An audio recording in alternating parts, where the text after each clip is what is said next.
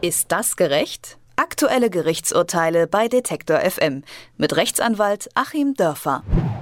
Der Vorwurf des Landesverrats ist vom Tisch. Um die Netzpolitik-Affäre wird es langsam wieder etwas ruhiger.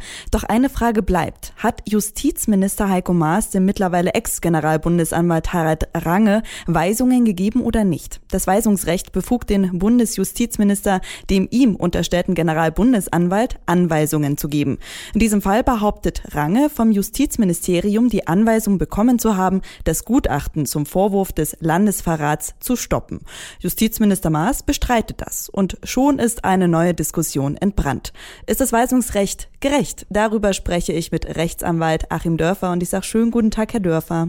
Guten Tag nach Leipzig. Exekutive und Legislative sind eigentlich voneinander getrennt, müssten daher nicht, also zum Beispiel Bundesanwälte oder auch Staatsanwälte demnach nicht vollkommen frei und vor allem unabhängig sein. Ja, das wäre so, wenn die Staatsanwälte der Judikative in dem Falle angehören würden. Das tun sie aber nicht. Ein einfacher Blick ins Grundgesetz reicht. Also da ist in Artikel 92 geregelt, dass die Rechtsprechung von den Richtern gemacht wird. Also was Judikative ist, wird da definiert. Das sind nämlich die Richter, mhm. nicht die Staatsanwälte. Und in Artikel 97 des Grundgesetzes ist nochmal die Unabhängigkeit der Judikative gewährleistet was dann eben für die Staatsanwälte nicht gilt. Hier ist es nämlich so, dass wie der Herr Strate, der Herrn Mollert zuletzt vertreten hat, auch völlig richtig ausgeführt hat, seit äh, 1849 ähm, ist ganz klar geregelt, die Staatsanwaltschaft gehört der Exekutive an, gehört der Verwaltung an und gehört eben nicht der Rechtsprechung an. Und ja, an dieser Trennung sollten wir auch festhalten. Warum? Weil es uns alle schützt. Das Ganze ist ja mit gutem Grund eingeführt worden. Die Reformen, die es in Deutschland Mitte des 19. Jahrhunderts gegeben hat, haben sich auf napoleonische Reformen gestützt. Und äh, er hat gesagt, wir wollen nicht mehr, dass der Richter in einer Person Ankläger und Entscheider ist. Das ist nämlich das Modell der Inquisition gewesen und das ist eines modernen Rechtsstaates nicht würdig und deswegen wurden diese beiden Dinge im Sinne von Checks and Balances und im Sinne sozusagen einer dialektischen Wahrheitsfindung, der eine sagt dies, der andere sagt das und der dritte entscheidet. Und hier ist es eben so, auch bis heute, der Staatsanwalt sagt das eine, der Rechtsanwalt sagt das andere und der Richter entscheidet. Und das hat sich bewährt, dieses Modell. Was sich weiter auch bewährt hat, ist wirklich, dass der Richter der Judikative angehört und damit in Teilbereichen unabhängig ist. Der kann ja auch nicht machen, was er will. Also wenn ein Richter einen Angeklagten als Blödmann beschimpft, dann muss er natürlich auch Schmerzensgeld leisten, mhm. weil das sozusagen nicht zu seinem rechtsprechenden Tätigkeit gehört. Aber in dem eigentlichen Entscheidungsbereich sind die Richter unabhängig und die Staatsanwälte sind es zum Glück nicht. Denn wir wollen sicherlich keine Staatsanwaltschaft haben, die so funktioniert, dass jeder Staatsanwalt einfach mal selber entscheiden kann, wen er jetzt anklagt oder nicht anklagt und wie er irgendwelche Verfahren führt. Und es gäbe dann ja, wenn die Staatsanwälte auch unabhängig wären, gar nicht die Möglichkeit für den betroffenen Bürger, sich jetzt zum Beispiel beim Richter über den Staatsanwalt zu beschweren, weil der Richter sagen würde, naja wieso, der handelt doch im Bereich seiner Unabhängigkeit.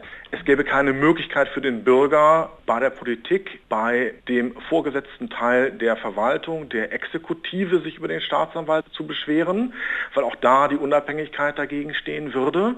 Und ja, dann hätten wir doch wieder so eine Art Inquisitor, der Verfahren aufnehmen und beenden kann, wie er möchte und wie es ihm passt. Und das wollen wir natürlich nicht haben. Ein Beispiel, wozu das führen würde, und das führt der Kollege Strate sehr gut an, das ist nämlich der Fall Mollard, den er vertreten hat. Zu dem ganzen Wiederaufnahme und zu der Freilassung von Herrn Mollard ist es ja nur gekommen auf politischen Druck.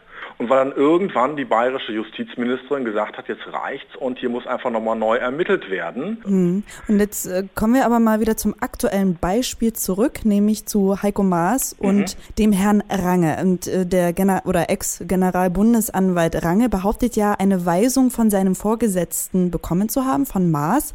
Der wiederum streitet das ab. Gibt es denn jetzt überhaupt keine Beweise dafür? Also wie erfolgt so eine Weisung? Ja, die ist natürlich nicht, wie Juristen sagen, formgebunden. Also wie, die, wie man die Weisung macht, ist relativ egal. Das geht natürlich auch per Anruf. Das geht natürlich auch, äh, so wie es in der Politik funktioniert, dass man einen Untergebenen bittet, dann jemand anderen anzurufen. Ich habe das selbst schon in kitzligen Rechtsfällen erlebt. Da kann man natürlich nicht mit dem Minister direkt sprechen, damit er dann, im amerikanischen Raum heißt das Deniability, sich selber dann davon wieder distanzieren kann. Das tut ja Herr Maas. Also Herr Maas wird schon darauf geachtet haben, dass er eine Weisung gibt und trotzdem sich die Deniability, also die Möglichkeit, das dann nachher zu negieren, erhält. Also wahrscheinlich ich kann dann nur Vermutungen aufstellen, wird so gelaufen sein, dass es eben über irgendwelche Untergebenen gelaufen ist, dann vielleicht auch zu irgendwelchen Mitarbeitern von Herrn Range und da mal mitgeteilt wurde, was da zu tun ist.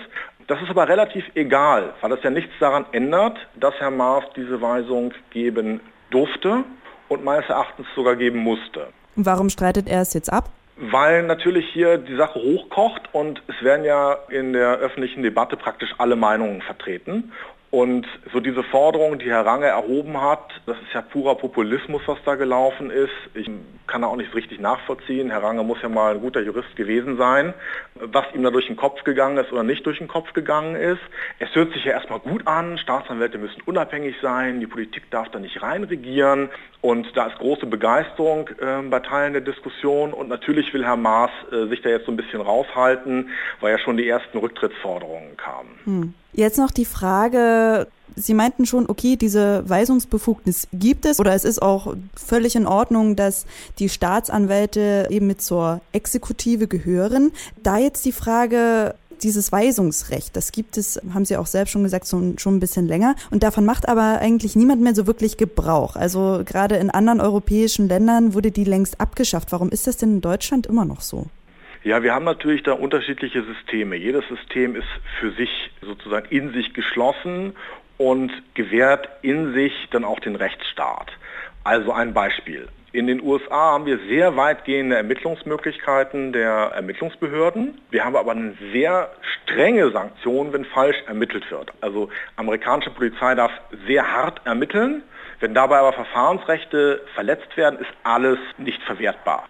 Bei uns ist es so, man darf nicht so hart ermitteln, aber wenn dabei ein Fehler passiert, sind die Beweise trotzdem verwertbar. Das heißt, es ist immer ein geschlossenes System, was aus mehreren Faktoren funktioniert.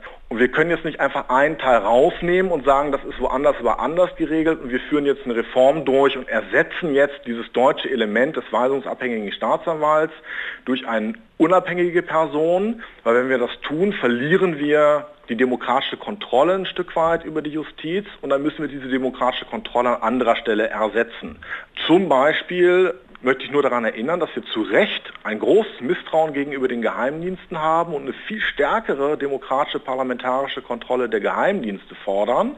Auf der einen Seite, und es ist ja eigentlich merkwürdig, dann diese Kontrolle gerade bei den Staatsanwaltschaften, die nun genauso hart in die Freiheitsrechte der Bürger eingreifen, wie Geheimdienste auf einmal lockern zu wollen. Mhm. Also ich wäre zum Beispiel einverstanden, wenn man sagen würde, wir nehmen ein Stück weit diese indirekte demokratische Kontrolle der Staatsanwaltschaften weg, wenn mir dafür dann zum Beispiel die Möglichkeit gegeben wird, als Bürger vor Ort den Leiter der jeweiligen Staatsanwaltschaft zu wählen. Dann haben wir wieder die Kontrolle. Für mich gilt eigentlich immer die Faustformel, es gibt drei Formen einer effektiven Kontrolle in unserem System. Das ist einmal der Markt, das ist zum anderen eben die Justiz, das sind die Gerichte und als drittes ist es die Wahl.